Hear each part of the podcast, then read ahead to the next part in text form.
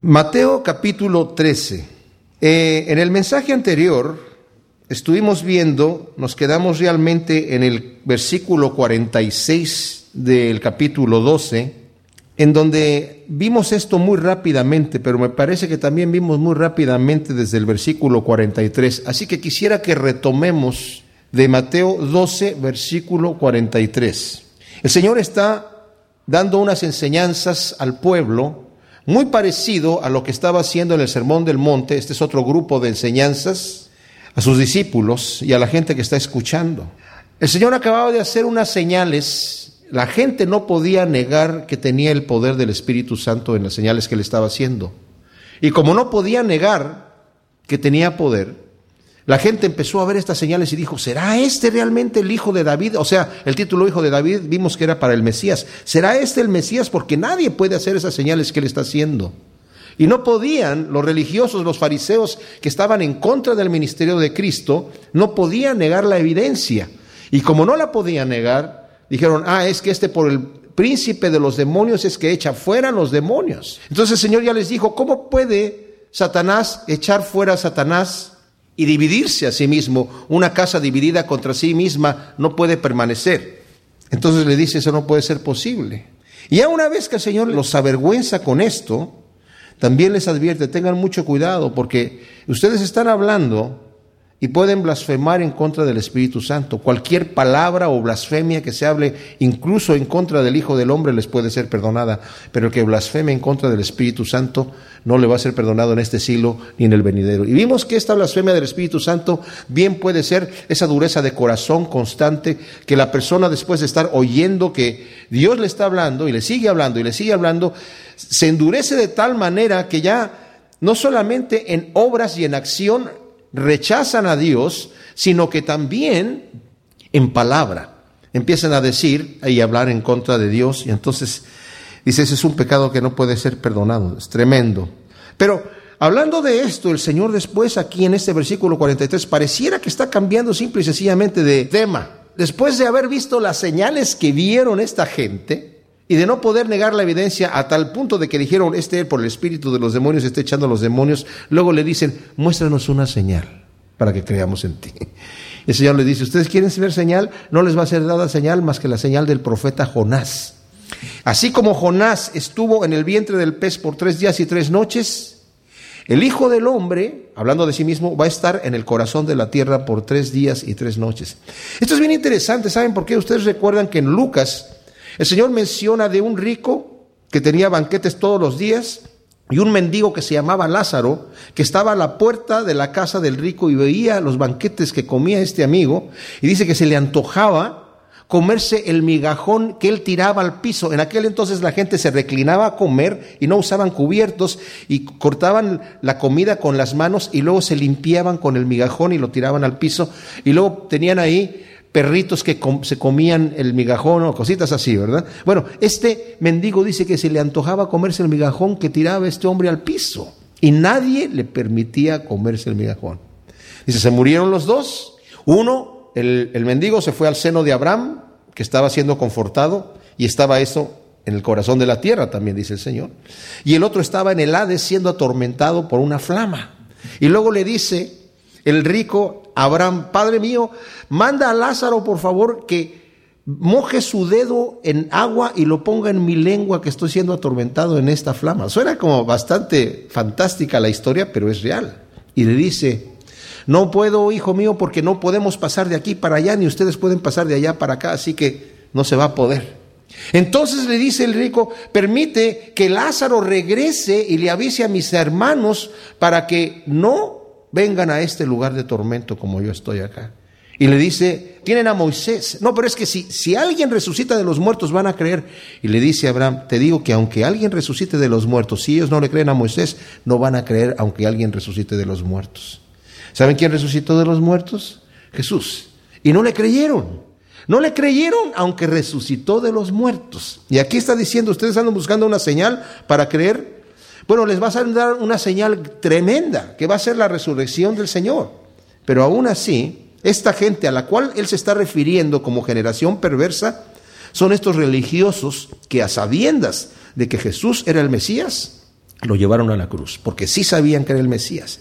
Entonces les dice en el versículo 43 del capítulo 12, cuando el espíritu inmundo sale del hombre, anda por lugares secos buscando reposo y no lo halla. Entonces dice, volveré a mi casa de donde salí y cuando llega la haya desocupada, barrida y adornada. Entonces va y toma consigo otros siete espíritus peores que él, y entrados moran ahí y el postrer estado de aquel hombre viene a ser peor que el primero así también acontecerá a esta mala generación. O sea, aquí el Señor está poniendo un ejemplo. Cuando una persona que ha sido poseída por algún demonio, en nuestra época no vemos tanto eso, sobre todo acá en Estados Unidos no se ve mucho. En algunos otros países donde se practica mucho ocultismo sí se ven gente endemoniada. Y son gente que está siendo poseída porque le abrieron la puerta de alguna manera, haciendo cosas indebidas, Acá se ha visto de, jóvenes que empiezan a jugar con la Ouija o que empiezan a hacer cosas de espiritismo, ¿verdad? Le empiezan a abrir la puerta y lo ven así primero como una moda, pero al final terminan en problemas. Bueno, dice, cuando sale ese espíritu inmundo, ¿y cómo sale el espíritu? Pues porque alguien oró por la persona y salió ese espíritu inmundo. Pero si no se llena con el Espíritu Santo, si se queda vacío, Dice, este espíritu va a buscar otros espíritus peores que él y cuando lleguen la van a encontrar vacío, o sea, sin el espíritu de Dios. Entonces van a entrar y el postrer estado de este hombre va a ser peor que antes. Ahora, hay libros y hay enseñanzas torcidas que dicen, cuidado, ¿verdad? Los cristianos necesitamos autoexorcizarnos en la mañana. Yo estaba leyendo un libro que decía eso. Todos los cristianos debemos autoexorcizarnos en la mañana. Dice, porque cuando nos dormimos, a lo mejor entró algún espíritu inmundo, entonces hay que sacarlo en la mañana. Eso no sucede. Si el Espíritu de Dios está morando en mi corazón, la Biblia dice que la luz no tiene comunión con las tinieblas. Dios está en control de mi vida. Satanás nos puede atacar por fuera, pero no nos puede, no nos puede poseer.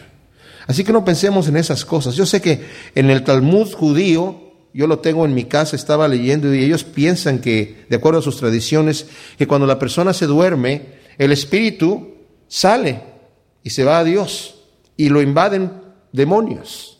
Entonces en la mañana cuando despierta los demonios salen por los dedos. Eso es lo que dice el Talmud. ¿verdad? Entonces por eso la persona cuando se levanta dice lo más pronto posible que pueda, que se lave, dice no puede caminar más de dos metros sin antes lavarse la mano en una forma eh, ritual. Y tiene que hacer un ritual para lavarse las manos ceremonialmente que no se toque el cuerpo. Ningún orificio del cuerpo se puede tocar porque si no se le vuelve a meter por ahí y, pues va a estar peor la situación. Eso no lo dice la escritura en ninguna parte. Pero eh, estas enseñanzas torcidas, como les digo, que, que, he visto en algunos libros que se dicen cristianos, están definitivamente torcidas. Pero aquí la clave de esto no tanto es la enseñanza de cómo entra y sale el espíritu de inmundo, sino la advertencia que dice en la última parte del versículo 45, que dice, así también acontecerá a esta mala generación. Esta generación está diciendo que busca señal y que no quiere ver ya lo que Dios está mostrando. Su postrer estado después de que le sea manifestada la verdad del Evangelio, después de haberlo rechazado, va a ser peor que antes. Pedro advierte a los falsos maestros, dice, mejor les hubiera sido no haber conocido el Evangelio que después de conocerlo, volverse atrás del santo mandamiento. Dice, y su postrer estado viene a ser peor que el primero. Y se cumple en ellos el refrán que dice, el perro vuelve a su vómito y la puerca lavada a revolcarse en el lodo. Así que no creamos estas mentiras de que el cristiano puede ser poseído por un demonio porque es solamente una, una fábula y un cuento y es completamente antibíblico. En el versículo 46 dice, mientras él aún hablaba a la gente, he aquí su madre y sus hermanos estaban afuera y le querían hablar. Y le dijo uno, he aquí tu madre y tus hermanos están afuera y te quieren hablar. Respondiendo él al que le decía esto, dijo, ¿quién es mi madre y quiénes son mis hermanos? Y extendiendo su mano hacia sus discípulos, dijo, He aquí mi madre y mis hermanos, porque todo aquel que hace la voluntad de mi Padre que está en los cielos es mi hermano y hermana y madre. Bueno, esto, es fuerte porque parece que el Señor está en cierta forma un poco grosero respondiendo esto que está diciendo. Pero ¿qué es lo que sucede? Bueno, lo que sucede es que la, la madre de Jesús y sus hermanos, bueno, entre paréntesis, hay gente que dice, ¿verdad? Según la teología mariana católica, que la Virgen fue virgen en, eh, antes del parto, en el parto y después del parto. Se mantuvo virgen siempre. La Biblia no enseña eso. Más adelante en este mismo capítulo, si le dan la vuelta a la hoja, en el versículo 53, dice, aconteció que cuando terminó Jesús estas parábolas, se fue de ahí y venido a su tierra les enseñaba en la sinagoga de ellos, de tal manera que se maravillaban y decían, ¿de dónde tiene este, esta sabiduría y estos milagros? ¿No es este el hijo del carpintero? ¿No se llama su madre María y sus hermanos Jacobo, José, Simón y Judas? ¿No están todas sus hermanas con nosotros? ¿De dónde pues tiene estas cosas? Y se escandalizaban de él, pero Jesús les dijo, no hay profeta sin honra, sino en su propia tierra y en su casa. O sea, aquí se nos menciona el nombre de sus cuatro medios hermanos, porque sabemos que definitivamente Jesucristo nació por la intervención del Espíritu Santo, siendo María Virgen. Pero nos dice claramente la Biblia que José no conoció a María hasta que nació Jesús. No que no la conocía de cómo se llamaba, quién era y dónde vivía, o era su mujer. No la conocía en una relación marital. En la cultura, tal vez no sé si es occidental, porque pues esto surgió obviamente en Europa, de alguna manera, una vez que la iglesia cristiana se universalizó con Constantino en el siglo IV, se le puso por nombre religión universal, que traducido es religión católica a la religión cristiana. Pero adoptaron muchas de las prácticas de, los, de las religiones paganas, como la, la madre con el bebé en brazos, ¿verdad? Es algo que viene desde, desde Génesis, desde Simurama y desde Nimrod, después de, desde de Babel, de todo eso, y, y, se diseminó eso después en todo el mundo, en diferentes religiones, y eso lo adoptó la religión católica. Y una de las prácticas que adoptaron también fueron prácticas de religiones paganas que eran el celibato, por un lado, el abstenerse de ciertas comidas en ciertas épocas del año, de no comer carne en ciertas épocas del año, y también de, con esta cosa del celibato, pues María, para ser madre y mantenerse célibe a la vez, tenían que inventar toda esta doctrina. Pero les digo una cosa, en la cultura oriental y sobre todo de los judíos, la mujer que no tenía hijos era considerada como maldita de la sociedad. Se veía mal. Ella se sentía mal y la gente la veía mal. No es así en nuestra época, gracias a Dios. Pero así era en aquella época. De manera que el decir que María no tuvo más hijos más que a Jesús, era como, bueno, pues entonces no, no, fue muy bendecida. Tuvo uno, qué bueno, pero no fue muy bendecida.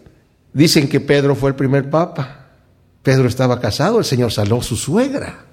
Y todos los demás apóstoles, dice Pablo, que no me es lícito a mí traer una mujer conmigo como Pedro y todos los demás apóstoles. Todos estaban casados. ¿Por qué? Porque en esta cultura no es visto malo. Ahora, el Señor Jesús no se casó, obviamente eh, podemos entender la razón por la cual el Señor no se casó también. Hubiera sido eh, bastante trágico tener una descendencia directamente de Jesucristo y empezar a idolatrar a ciertos personajes solamente porque vinieron directamente de la descendencia de Jesucristo, ¿verdad? Así que, bueno, esto es algo que, que, se, que se fabricó. Pero ahora, ¿por qué el Señor reacciona de esta manera cuando le vienen a decir aquí que su madre y sus hermanos estaban afuera? Si leemos en Marcos, no tienen que voltear ahí, yo lo voy a voltear en el capítulo 3, cuando escuchan la familia de Jesús, están viendo la cantidad de trabajo que tenían. Y nos dice en el capítulo 3, versículo 20, y se agolpó de nuevo la gente de modo que ellos ni aún podían comer pan. O sea, no tenían tiempo ni de comer. Estoy leyendo en el Evangelio de San Marcos, capítulo 3. Y dice, cuando lo oyeron los suyos, vinieron para prenderle porque decían, está loco. Los suyos está hablando de su familia. Y más adelante los suyos son los que vienen aquí a decirle, si ven aquí mismo en Marcos, más adelante en el versículo 31 es donde nos narra lo mismo que acabamos de leer ahí, que viene su madre y sus hermanos a, hablar con él. Venían a prenderle, venían a llevárselo, a decir, este ya se volvió loco, no puede ni comer. Y dice que es profeta. Y está haciendo... No, no, no, vamos a llevárnoslo. Porque también nos dice la escritura en Juan que ni sus hermanos creían en él. De hecho, sus hermanos no creyeron en el Señor hasta que el Señor resucitó de los muertos. Ahí es donde vemos nosotros a Jacobo. Bueno, más bien cuando fue crucificado, Jacobo ya, su hermano, su medio hermano, ya estaba en el aposento alto esperando, junto con todos los demás. Y llegó a ser tremendo hombre de Dios, llegó a ser el líder de la iglesia eh, en Jerusalén. Entonces, por eso es que responde eso el Señor. No sale para que se lo lleven, sino dice, mi madre y mis hermanos son los que hacen la voluntad de Dios. Ahora, Mencioné anteriormente también que hay dos versiones de la Biblia católica, hay muchas versiones, pero hay dos en especial, que es la de Torres Amat y la de Nácar Colunga, que dan explicaciones diferentes acerca de quiénes son los hermanos de Jesús, porque se utiliza la palabra hermanos. Y uno dice que la palabra también se puede usar para primos. Y el otro dice, no, que hermanos eran hermanos en la fe. O sea, a lo que voy es que una explicación contradice a la otra, ¿verdad? Eh, o, fueron hermanos en la fe o fueron sus primos. Pero obviamente aquí podemos ver que no podían ser hermanos en la fe, porque el mismo Señor está diciendo, ¿quiénes son mi madre y mis hermanos? Los que hacen la voluntad de mi Padre, o sea, los que son hermanos literalmente en la fe mía. En el capítulo 13 dice, aquel día salió pues Jesús de la casa y se sentó junto al mar y se juntó mucha gente y entrando él en la barca se sentó y toda la gente estaba en la playa y les habló muchas cosas por parábolas diciendo, he aquí el sembrador salió a sembrar y mientras sembraba parte de la semilla cayó junto al camino y vinieron las aves y la comieron y parte en pedregales donde no había mucha tierra y brotó pronto porque no tenía profundidad de tierra, pero salido el sol se quemó y porque no tenía raíz se secó. Y parte cayó entre espinos y los espinos crecieron y la ahogaron. Pero parte cayó en buena tierra y, se, dio fruto cual a ciento, cual a sesenta y cual a treinta por uno. El que tiene oídos para oír, oiga. No vamos a ver en este instante esta explicación de la parábola del sembrador. Yo me quiero concentrar en lo que sigue. El Señor acaba de hablar su primer parábola aquí. Y los discípulos están confundidos. ¿Por qué les estás hablando así? Algunos dicen, Jesucristo fue el maestro por excelencia, y sí lo fue. Pero algunos dicen, bueno, tal vez la parábola es la forma más exacta, precisa y, completa de poder comunicar una verdad, y eso no es así. La parábola en cierta forma está escondiendo la enseñanza. Ahora, ¿por qué el Señor haría este truco? Sus discípulos están confundidos, ¿por qué les está hablando así? ¿Por qué no habla claramente? Y le dicen en el versículo 10, acercándose a sus discípulos, le dijeron, ¿por qué les hablas en parábolas? Y respondiendo les dijo, porque a vosotros os es dado saber los misterios del reino de los cielos, mas a ellos no les es dado. Porque a cualquiera que tiene se le dará y tendrá más, pero al que no tiene aún lo que tiene le será quitado. Por eso les hablo en parábolas, porque viendo no ven y oyendo no oyen, ni entienden, de manera que se cumple en ellos la profecía de Isaías que dijo, de oído oiréis y no entenderéis, y viendo veréis y no percibiréis, porque el corazón de este pueblo se ha engrosado y con los oídos oyen pesadamente y han cerrado sus ojos para que no vean con los ojos, ni oigan con los oídos, y con el corazón entiendan y se conviertan y yo los sane. Pero bienaventurados vuestros ojos porque ven y vuestros oídos porque oyen, porque de cierto os digo que muchos profetas y justos desearon ver lo que veis y no lo vieron, y oír lo que oís y no lo oyeron. ¿Qué está diciendo aquí el Señor? Varias cosas que nos van a dejar un poquito perplejos. Primeramente dice, yo les hablo en parábolas porque a ellos no les es dado escuchar. A ustedes sí, y se las voy a explicar, pero a ellos no. ¿Y por qué? Porque el que tiene se le va a dar más y al que no tiene aún lo que tiene le será quitado. Yo cuando leí esto la primera vez dije, Señor, esto está al revés. Que no es que al que tiene mucho que le quiten un poco para que le den al que no tiene. Pero no se trata de hacer un socialismo de cosas. Aquí el Señor está hablando de riqueza no material, sino espiritual. El que tiene a Dios y el que tiene el conocimiento de Dios es aquella persona que se ha enamorado de Dios y quiere más de Dios. Y dice el Señor, aquella persona que se ha entregado y se ha ido a buscar con todo mi rostro, se le va a dar más. Es más, hay una parábola más adelante que el Señor nos habla de los talentos. Un hombre que sale y antes de, cuando va saliendo le da cinco talentos a uno de sus siervos, dos a otro y uno a otro, para que los pongan a trabajar. Y cuando regresa el que había trabajado cinco le dijo, Señor, me diste cinco talentos, te, te entrego otros cinco. Y el que le había dado cuatro, digo, el dos, dijo, Señor, tú me diste dos, lo puse a trabajar, lo dupliqué también, aquí están cuatro talentos. Y el que le había dado uno le dijo, Señor, yo tuve temor de no perder este talento porque sé que eres un hombre duro, que ciegas donde no sembraste y recoges donde no esparciste. Así que lo, guardé. para que no perderlo, lo metí en la tierra y aquí está, ten lo que es tuyo. Y le dijo, siervo negligente. ¿Por qué por lo menos no lo metiste al banco para que produjera intereses? Dijo, quítenle a este el talento y échenlo fuera donde será el lloro y el crujir de dientes. Y sabemos que esa es la condenación eterna. Dice, pero dénselo al que tiene diez. ¿Por qué? Porque este es un hombre siervo, fiel y prudente que ha trabajado. ¿Y saben qué? No dice el Señor, dame mis diez talentos, muchas gracias siervo, dame mis cuatro talentos. Dice, dénselo al que tiene diez. O sea, le dejó los talentos al siervo. Qué tremendo es esto. Entonces aquí está diciendo, hay gente que no tiene porque no quiere tener. Dice, y no ven porque no quieren ver. No es que estén ciegos. Fíjense que el Señor terminó la parábola del sembrador diciendo, el que tiene oídos para oír, oiga. ¿Que hay gente que no tiene oídos? Hay gente, todos tenemos oídos, todos tenemos ojos. Todos podemos escuchar la palabra de Dios, pero hay gente que se resiste y no quiere escucharla y no tiene oídos para oír. Aunque escucha la verdad, aunque el Espíritu le está tocando el corazón, no tiene oídos para oír. ¿Y saben qué pasa con la tal persona? No oye. Dice el Señor, por eso les hablo en parábolas. Es más, yo veo un principio en la Biblia. De repente hay aparentes contradicciones en los eh, evangelios porque este lo narra de una manera y otro lo narra de otra. No son contradicciones, son diferentes puntos de vista, pero puede que haya, como vimos aquí, que habla de dos endemoniados gadarenos y los demás evangelios nos hablan de uno. Bueno, había dos o había uno. Esto no, pues, si el Espíritu Santo está realmente eh, guiando al, al escritor, no puede cometer errores, ¿no? Que no puede ser que sea a propósito.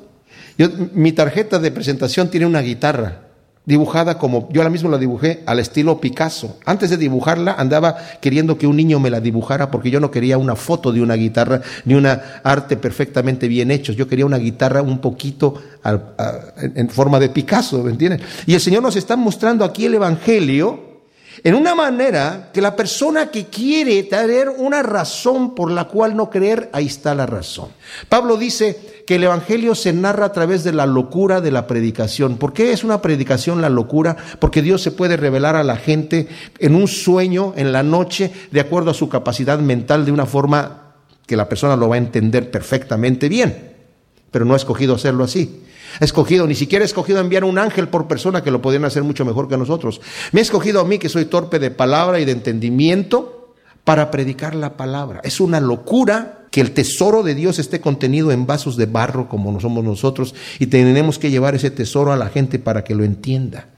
¿Por qué lo ha escogido así el Señor?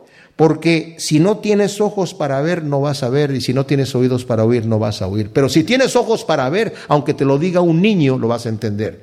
Si tienes oídos para oír, aunque lo escuches de boca de gente que no es cristiana, las verdades del Evangelio, lo vas a escuchar. De gente que sea torpe para hablar.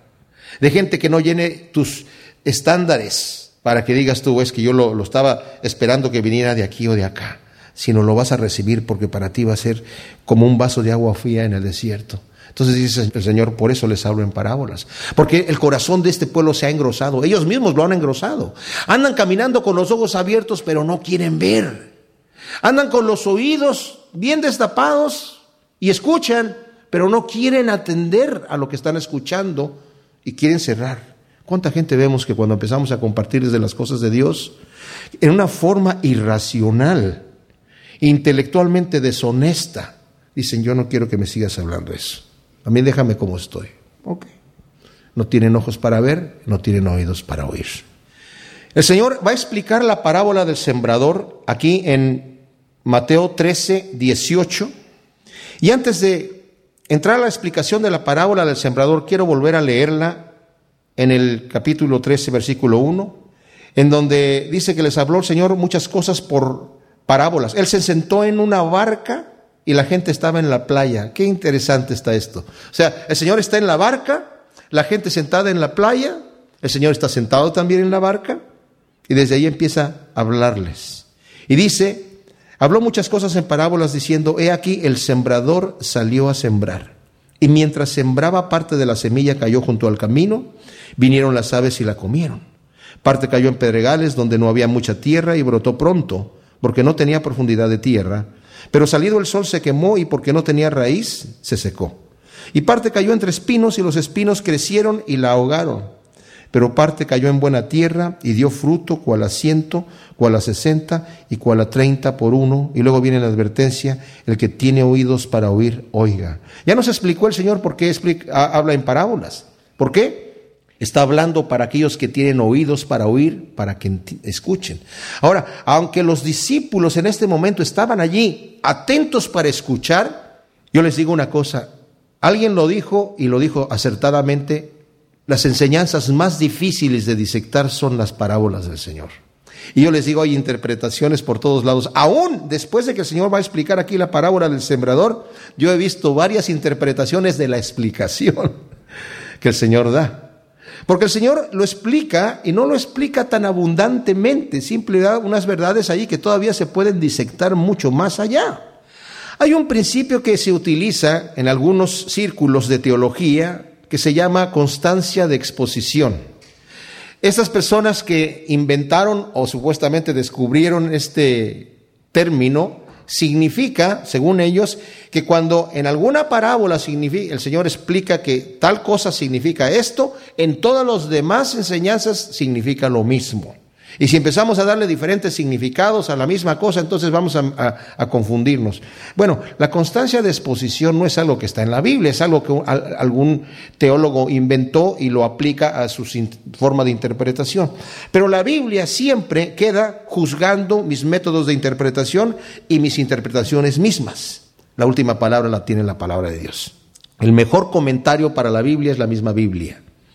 Y yo creo en estar leyendo, leyendo, leyendo, hasta que de repente, ah.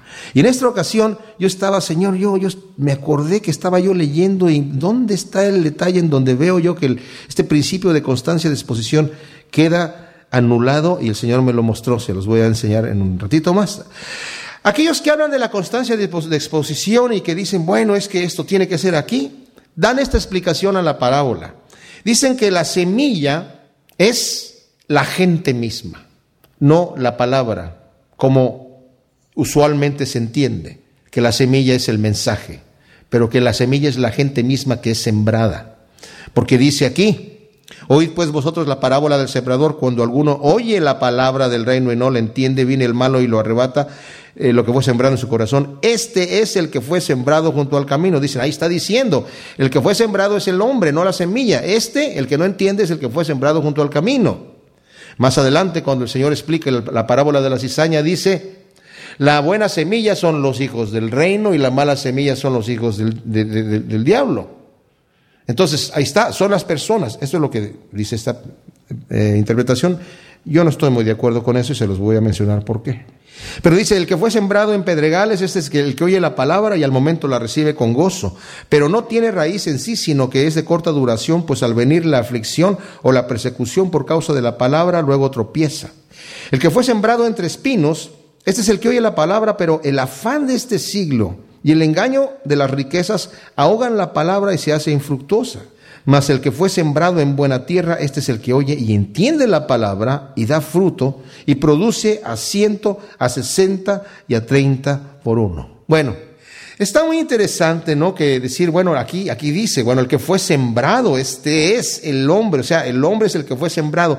Pero si nosotros vamos a Lucas capítulo 18, en donde también se menciona la parábola del sembrador, 8, perdón, Lucas capítulo 8, en el versículo 11, donde el Señor empieza a explicar, dice, esta es pues la parábola, la semilla es, ¿qué? La palabra de Dios, punto, se acabó. El comentario que diga, que diga, que diga lo que diga la persona, ¿verdad? Que es que la constancia de exposición y que el principio teológico. La Biblia dice que la semilla es la palabra de Dios, punto. Caso cerrado. ¿No es así? La Biblia habla por sí misma. Entonces, se está sembrando. Entonces, ¿qué cosa es el junto al camino? Y porque el mismo Lucas también dice, este es el que fue sembrado junto al camino. Pero ya explica que la palabra es la semilla. Los terrenos somos nosotros. Hay gente, aquí está sembrado junto al camino, dice, viene, no entiende la palabra y viene el malo y arrebata lo que fue sembrado en su corazón y al arrebatarlo, no tiene tiempo de echar raíz, no tiene tiempo de germinar, no tiene tiempo de nada. O sea, la persona escuchó con atención, pero no entendió. ¿Por qué no entendió? No entendió porque pobrecito, así lo hizo Dios, ¿verdad? Como leímos, ¿verdad? Les hablo en parábolas porque teniendo ojos no ven y teniendo oídos no oyen. Ay, pobrecitos. Si el Señor me hizo ciego, ¿qué quieres que haga? Si el Señor me hizo un poco tardo de oír, ¿qué quieres que yo haga? No, no se trata de esto. Se trata de una, de un, una ceguera voluntaria y una sordera voluntaria. Y aquí se trata de una dureza de corazón voluntario. Al no entender, es porque no quiero entender. Yo me maravillé cuando yo conocí del Señor. Ustedes saben que yo conocí al Señor por una Biblia que me encontré en mi casa. Y la persona que la dejó no era cristiano, era drogadicto igual que yo. Eso no fue tropiezo para mí. La persona que después me dijo, ah, creo que tienes que leer el Nuevo Testamento para que entiendas bien el Antiguo, tampoco era cristiano y tampoco fue tropiezo para mí. ¿Por qué? Porque yo tenía ojos para ver y oídos para oír, yo estaba que, me la quería devorar. Yo estaba atento a lo que el Señor estaba hablando aquí. Y tal vez no entendía las cosas que el Señor me estaba diciendo, pero insistía. Había principios que no me gustaban, como lo de la parábola. Oye, señores, para que el que tenga ojos que no vea y, y, se conviertan y que los sanes. O sea, no los quieres sanar, no quieres que se convierten. No, ellos son los que no se quieren sanar. Ellos son los que no se quieren convertir y no quieren ver. Les, les hago una pregunta. ¿El mensaje de Cristo del Evangelio a quién le hace daño? A nadie.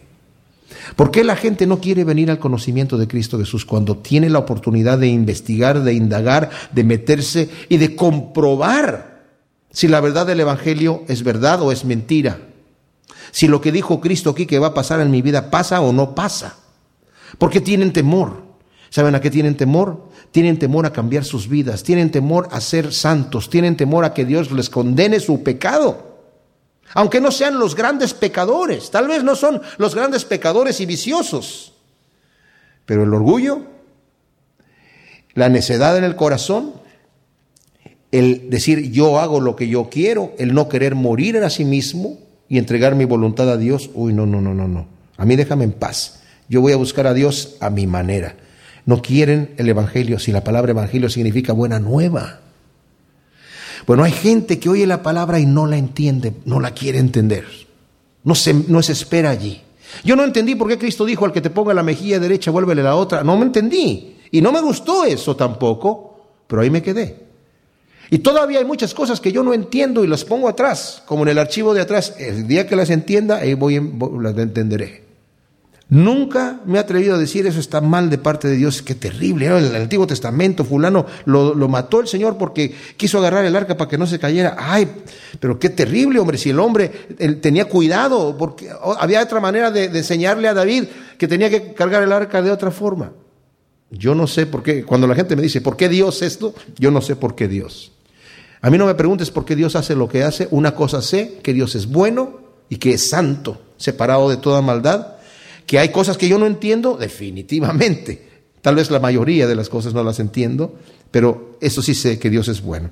Entonces cuando la persona no quiere escuchar, dice, llega el malo y arrebata, y después la persona ni se acuerda que escuchó eso, ni se acuerda. El que fue sembrado, en pedregales, este es el que oye la palabra y al momento la recibe con gozo. Esta es una persona que escucha, entiende, entiende y recibe con gozo la palabra porque es una buena nueva. La recibe con gozo, hace su entrega al Señor y dice, Señor, yo me voy aquí con todo, te prometo que de aquí en adelante, pum, pum, pum, yo voy a estar allí. Hace todo el ritual que tienen que hacer. Levanta la mano, pasa adelante, hace la oración, se compra su Biblia, la empieza a leer, empieza a orar y todo este asunto. Pero no tiene raíz en sí, sino que es de corta duración, pues al venir la aflicción o la persecución por causa de la palabra, luego tropieza.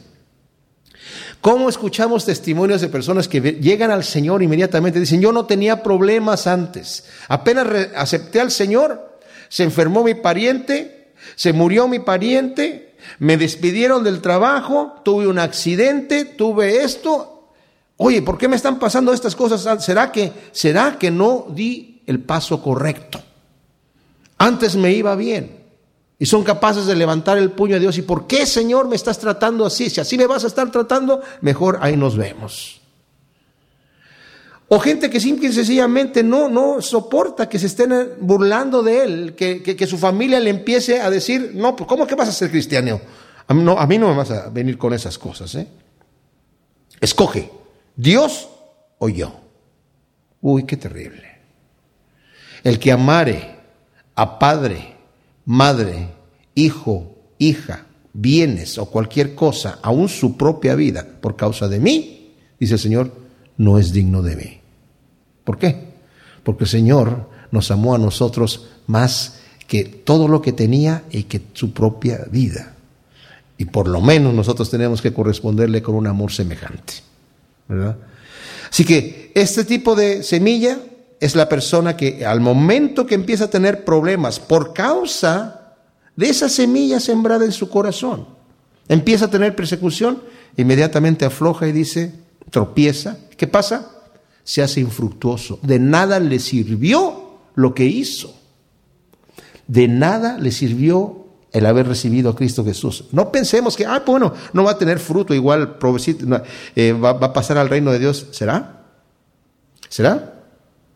¿O será el siervo que por no poner los talentos a trabajar, el Señor lo echa fuera, el lloro y el crujir de dientes.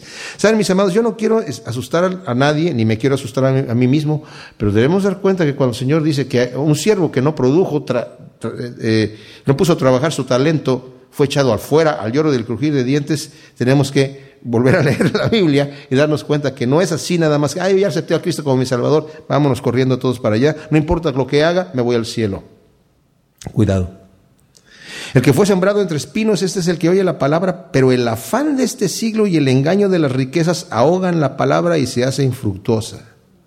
Este es el que por los placeres y las riquezas de este mundo se desvía. Las riquezas no son negativas. Muchos siervos de Dios tuvieron muchísimas riquezas como lo tuvo Abraham, Isaac, Jacob y David y mucha gente, pero no todo mundo supo manejarlo. Job era el hombre más rico de, Oriente y, fue un hombre íntegro. Y el Señor después le multiplicó al doble. Pero aquí esta persona se desvía, empieza a cambiar sus prioridades. En la iglesia ha entrado esa falsa doctrina de que la prosperidad, de que Dios quiere que tú seas próspero y rico. Claro, Dios nos quiere prosperar en todas las cosas. Pero nos dice también el Señor, no, tu tesoro no es aquí en la tierra, y ni te hagas tesoros aquí en la tierra, sino haztelos allá arriba. Aquí te, lo, que, te corresponde es negarte a ti mismo, tomar tu cruz y seguirme a mí. Es lo que me corresponde. Pero hay gente que incluso creen que son cristianos, pero sus prioridades ahora son en cosas materiales. Y no están dispuestos a sufrir absolutamente nada por el reino de Dios. No, es que somos hijos de un rey y tenemos que vivir a la altura. ¿Así? ¿Ah, Cristo dijo, mi reino no es de este mundo. ¿Quién es el príncipe de este mundo? Satanás. Entonces, si yo estoy diciendo que porque soy hijo de un rey tengo que andar, ¿verdad?, viviendo en opulencia, cuidado, cuidado. ¿A, qué, ¿A, qué, rey le estoy llamando padre? Aquí es algo que hace infructuosa la palabra porque desvía a la persona. ¿Cuántos, como dijo Pablo, verdad? Eh, Demas era un siervo que me estaba sirviendo, dice, pero amando este mundo, se ha huido atrás porque amó las riquezas de este mundo y se desvió completamente. Hay muchos que así les pasa. Mas el que fue sembrado en buena tierra, este es el que oye y entiende la palabra y da fruto y produce a ciento, a sesenta y a treinta por uno de acuerdo a la capacidad. Aquí nuevamente tenemos que preguntar, ay Señor, pero Señor, ¿qué culpa tengo yo? Nací así, soy tierra en pedregales. ¿Qué hago? Porque es, es lo que somos nosotros. Ay Señor, así me hiciste con espinos. Si cuando llega la palabra, pues los espinos están allí. ¿Qué puedo hacer? Soy de corazón duro, soy de cabeza dura, soy del que está junto al camino. ¿Por qué no me hiciste como la buena tierra? Si, no, si ya no es al que da a ciento por uno, por lo menos al que da sesenta, o por lo mínimo treinta por uno. No es culpa de Dios. Nosotros podemos cambiar el terreno que somos. Y de eso se trata la enseñanza. Señor, yo he sido un, un terreno de pedregales. Cuando voy en la calle me dicen, ahí va el pedregales. Cámbiame, Señor. El Señor me cambia, el Señor me transforma. Así que eso es lo que tenemos que examinar nuestra vida, ver qué clase de fruto estamos dando, si estamos dando algún fruto, ver qué prioridades tenemos, analicemos nuestras prioridades, a ver si es, si estoy posiblemente el que tiene espinos o el que tiene pedregales, o estoy en buena tierra. Pongo al Señor primero en mi vida. ¿Y estoy produciendo fruto a ciento por uno? Examinemos eso en nuestra vida. Le refirió otra parábola diciendo, el reino de los cielos es semejante a un hombre que sembró una buena semilla en su campo. Pero mientras dormían los hombres, vino su enemigo y sembró cizaña entre el trigo y se fue. Cuando salió la hierba y dio fruto, entonces apareció también la cizaña. Vinieron entonces los siervos del padre de familia y le dijeron, Señor, ¿no sembraste buena semilla en tu campo? ¿De dónde pues tienes cizaña? Y él les dijo, un enemigo ha hecho esto. Y los siervos le dijeron, ¿quieres pues que vayamos y la arranquemos? Y él les dijo, no, no sea que al arrancar la cizaña arranquéis también con ella el trigo. Dejad crecer juntamente lo uno y lo otro hasta la siega. Y al tiempo de la siega yo diría a los segadores, recoged primero la cizaña y atadla en manojos para quemarla, pero recoged el trigo en mi granero. El Señor sigue hablando varias parábolas que en este momento no las vamos a ver porque quiero concentrarme en la explicación de esta parábola inmediatamente, que nos vamos al versículo 36, aquí en Mateo 13, donde dice, entonces despedida la gente, entró Jesús en la casa y acercándose a él sus discípulos le dijeron, explícanos la parábola de la cizaña del campo. Respondiendo él les dijo, el que Siembra la buena semilla es el Hijo del Hombre. El campo es el mundo. La buena semilla son los hijos del reino y la cizaña son los hijos del malo. El enemigo que la sembró es el diablo. La ciega es el fin del siglo y los segadores son los ángeles. De manera que como se arranca la cizaña y se quema en el fuego, así será en el fin de este siglo. Enviará el Hijo del Hombre a sus ángeles y recogerán de su reino a todos los que sirven de tropiezo y a los que hacen iniquidad. Y los echarán en el horno de fuego, ahí será el lloro y el crujir de dientes. Entonces los justos resplandecerán como el sol en el reino de su Padre, el que tiene oídos para oír, oiga. Nuevamente nos vuelve a decir que el que tiene oídos para oír, oiga. Aún después de la explicación, se lo dice a sus discípulos. El detalle es este, la cizaña es una planta que cuando empieza a crecer no se puede distinguir del trigo. Entonces, fíjese, lo que está hablando aquí el Señor es bien tremendo. ¿eh? No es que la cizaña, bueno, la cizaña crece por allá afuera. porque el Señor no cercó su, su lugar? ¿Que le sorprendió el enemigo al Señor? ¿Que no pudo poner vigilantes allí para que no entrara el enemigo? ¿Es lo que ha pasado a nosotros aquí en el mundo? Porque dice que el reino de los cielos es semejante a esto. O sea, el enemigo está sorprendiendo al Señor y está sembrando cizaña en su campo. Fíjense, en el reino de Dios está sembrando cizaña en el campo de Dios, no la cizaña que está afuera. Allá afuera hay mucha cizaña. Afuera del terreno del Señor hay mucha cizaña. Está hablando dentro de la iglesia, el enemigo vino a sembrar cizaña, porque el Señor no despertó y puso vigilantes para que no lo sorprendiera el enemigo. Al Señor nadie lo sorprende. Todo está planeado. Todo está planeado por el Señor. El Señor permite que el diablo haga lo que quiere hacer. El diablo cree que va a destruir, pero el Señor lo utiliza para beneficio del reino de Dios. Dice Señor, es necesario que vengan tropiezos, mas hay de aquel por quien vienen los tropiezos. Es necesario que el Hijo del Hombre vaya a la cruz, mas hay de aquel que lo entrega. El Señor tiene control de la situación.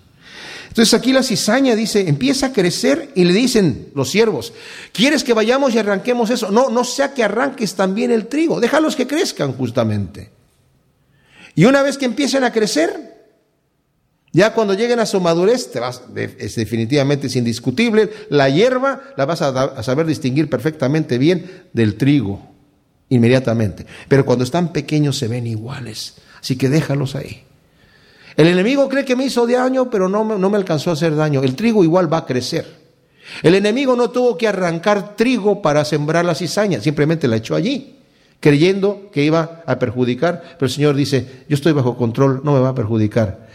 Para que no me perjudique, hay que dejarlos crecer juntamente. Este es el detalle terrible aquí y lo cual tenemos que prestar mucha atención. El hecho de que estemos nosotros en la iglesia y participemos de todas las cosas que participamos en la iglesia, Que traigamos nuestra Biblia, que escuchemos el estudio, que cantemos los cantos, que demos nuestra ofrenda, hagamos todo lo que tenemos que hacer. No me garantiza a mí que yo soy trigo. ¿Qué es lo que me garantiza? El fruto. El fruto es el que hace ver qué tipo de árbol soy yo. ¿Estoy produciendo el fruto del Espíritu Santo en mi vida? Si no estoy produciendo el fruto del Espíritu Santo, es posible que yo sea cizaña. Tampoco puedo quejarme con el Señor. Ay, ¿por qué me hiciste cizaña, Señor? Pues es que yo, ¿qué querías que hiciera? Está en mi naturaleza, así nací. No, ninguna así nací. ¿Qué pasa si yo descubro que no soy trigo y soy cizaña? Señor, hazme trigo. Señor, no quiero ser este, esta persona malvada. Pablo era cizaña, estaba allí aborreciendo el camino de Dios, blasfemando el camino de Dios, bien, haciendo blasfemar a los cristianos, atacándolos. Y cuando se le aparece el Señor, él tiene una conversión. Yo no sé cuántos atacaron a los cristianos en un momento dado en su ignorancia antes de convertirse al Señor. ¿Cuántos se llegaron a burlar de ellos? Incluso hacer dudar a alguien de su fe. Pero una vez que se convierten, vienen a ser de veras instrumentos escogidos en la mano de Dios. Así que lo único que tengo que hacer es decirle, Señor, veo que en mi vida no tengo fruto, que soy un mal árbol, estoy produciendo malos frutos. Transfórmame y hazme un buen árbol. No soy un mal terreno, Señor, donde tengo pedregales, tengo espinos y tengo dureza. Necesito ser un, y yo quiero no de 30 ni de yo quiero ciento por uno, Señor. Todo depende de nosotros. El Señor está más que dispuesto en hacer una transformación. El que a mí viene, dice él, yo no le echo fuera. El que está en Cristo, nueva criatura es. Si fuiste cizalla, ahora vas a ser trigo. Si fuiste mal terreno, ahora vas a ser terreno bueno para producir buen fruto. Y eso es lo que Dios quiere hacer en nuestras vidas. Padre, te damos gracias por tu palabra, por todo aquello que tú nos enseñas, Señor, y ciertamente reconocemos que somos polvo y que posiblemente, Señor, somos mal terreno o somos cizaña. Señor, pero no nos queremos quedar con los brazos cruzados, sino más bien queremos suplicarte en nombre de Cristo Jesús, que transformes nuestras vidas, Señor y nos hagas santos, nos hagas buen terreno, nos hagas fructíferos para tu reino, Señor. Te entregamos nuestras vidas y te pedimos que tú nos llenes del poder de tu Espíritu Santo para vivir de acuerdo a tu perfecta voluntad en nombre de Cristo. Amén.